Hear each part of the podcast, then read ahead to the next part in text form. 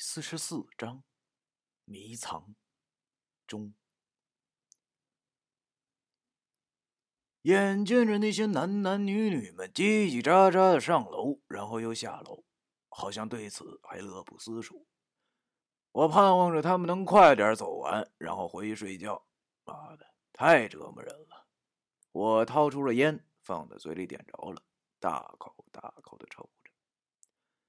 张雅欣看着我这副好像要打架似的表情，问我：“崔哥，怎么了？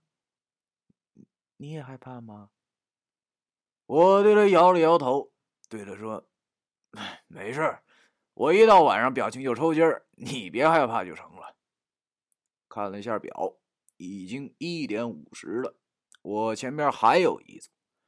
该死的！大概是轮到我们俩上去的时候，正好两点。我心想，不管了，大不了两点的时候认怂，爱谁说谁说去，就说我不敢上去，然后跑路。要知道，哥们跟你们这些让假鬼吓唬的比起来，我可要去真的斗鬼去的。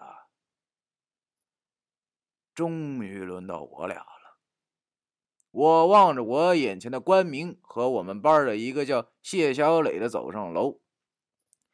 眼见着要到了两点，我对着旁边的张雅欣说：“哎，问你个事儿啊，等会儿咱俩不上去了，行不？”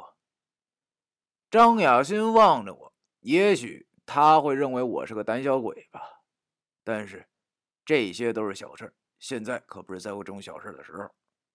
好在他似乎很通情达理，点了点头，对我说：“好呀，我其实也好害怕。”不不想上去，等他俩下来，咱们就回去吧。太好了，这样哥们儿我就有足够的时间去湖边了。我笑着说：“ 谢谢你啊，妹子。”他听我叫她妹子，好像又开始不好意思了。要说女人呐，真是一种猜不透的生物。楼下现在大家都回来了。一对一对的，正笑着讨论刚才在楼上被刘明明三人吓唬的事情呢。只听楼上忽然隐约的传来了谢小磊焦急的声音，喊道：“关明，你妈的，别吓唬我，躲哪儿了你？”我连忙拿起手机一看，已经两点了，顿时脑袋嗡的一声，出事儿了。这时也不能顾什么游戏了，我立马快速的往楼上冲去。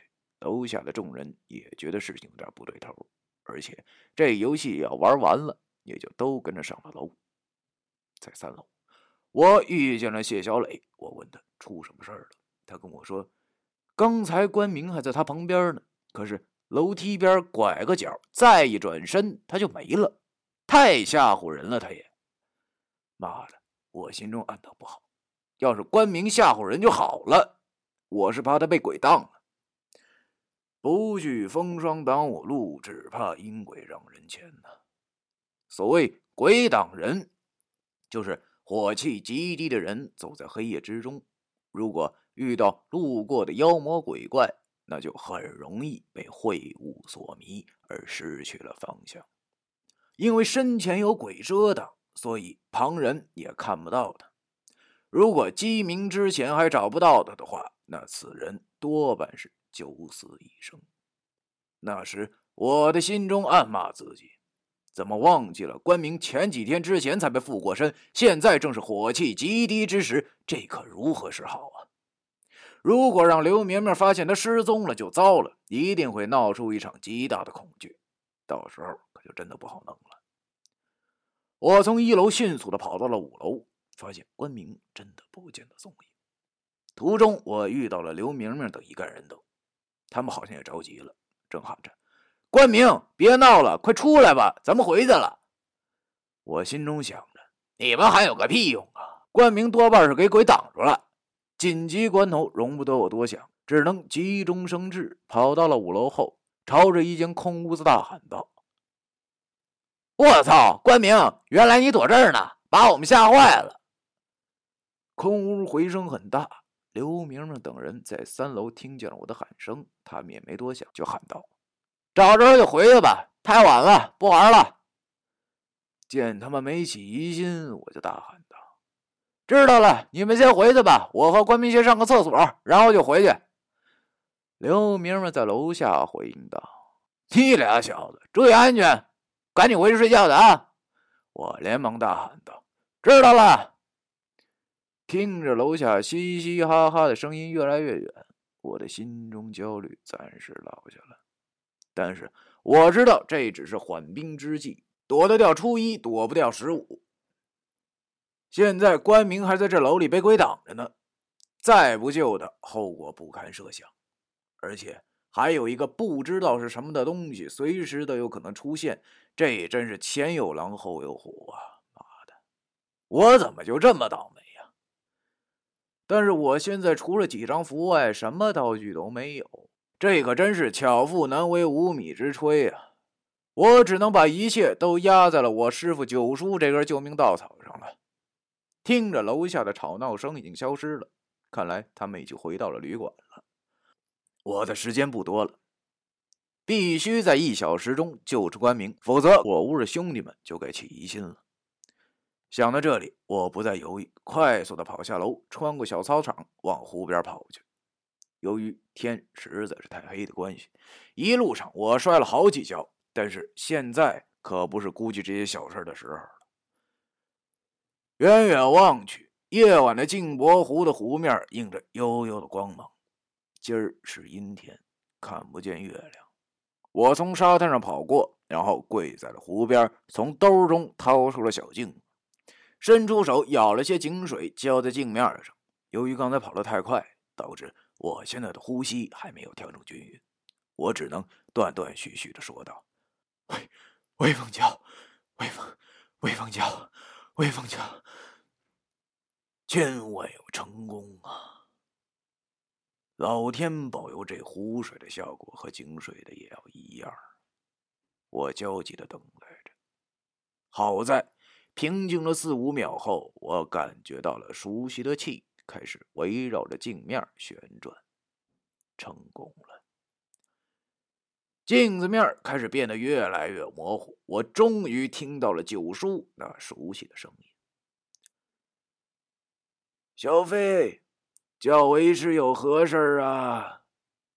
听见了九叔的声音后，我终于放下了心。要知道，九叔可是引我入道的人，在我的心中，他简直就是属于无敌般的存在。想想这几天的事儿，都是我自己面对的，如今终于有人或者说有鬼和我一起面对了，这种心情真是无以言表。但是现在不是感慨的时候。我连忙把这几天发生的事情尽量简化的说给九叔听，问他老人家那个我看不见的东西到底是什么，现在应该怎么救关明。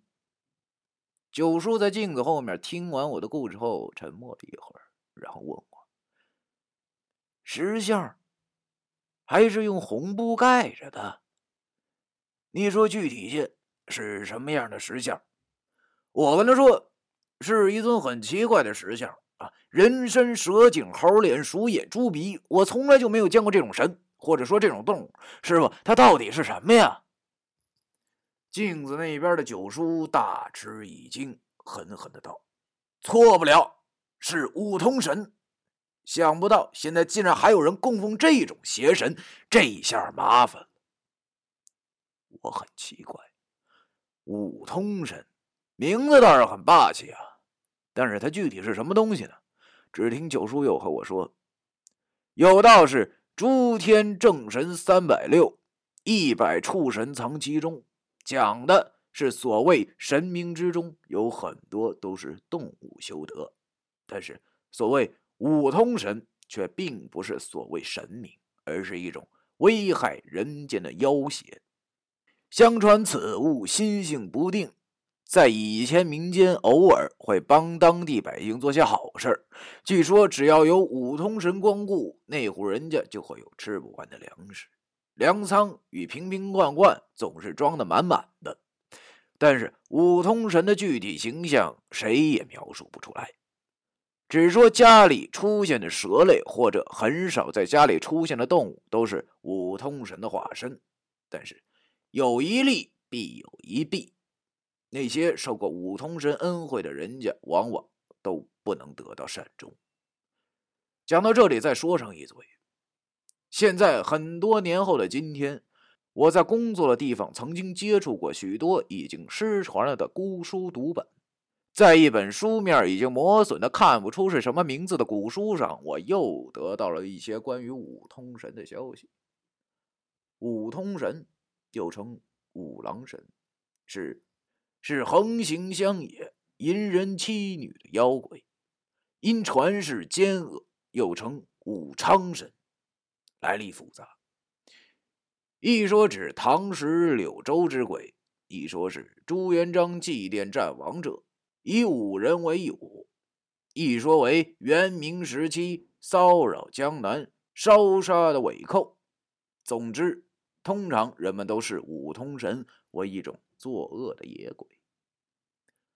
书归正传，我那时听九叔说的这么邪乎，况且五通神这个名字一听就不是什么善类，我的冷汗马上就下来了。我连忙问九叔：“那九叔啊？”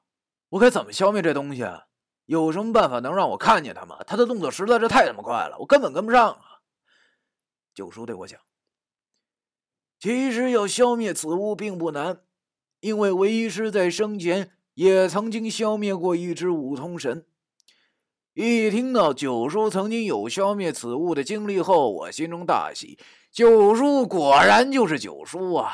听到后有办法，我忙问道：“师傅。”我该怎么做？你就快点跟我说吧，没什么时间了。我还有一个朋友，现在正在被鬼挡在那楼里呢。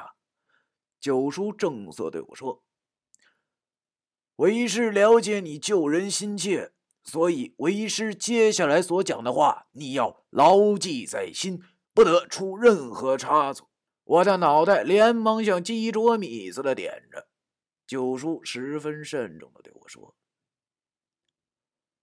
五通者。”无形之物也，除了天生阴眼者之外，为师至今为止所接触到的道法秘术中，还没有任何方法能看见此物的真身。但是为师生前所遭遇五通时，却自己想到了一个办法。我靠！你这死老头还是这么喜欢吊人胃口，都他妈什么时候了？我都快急哭了，好吗？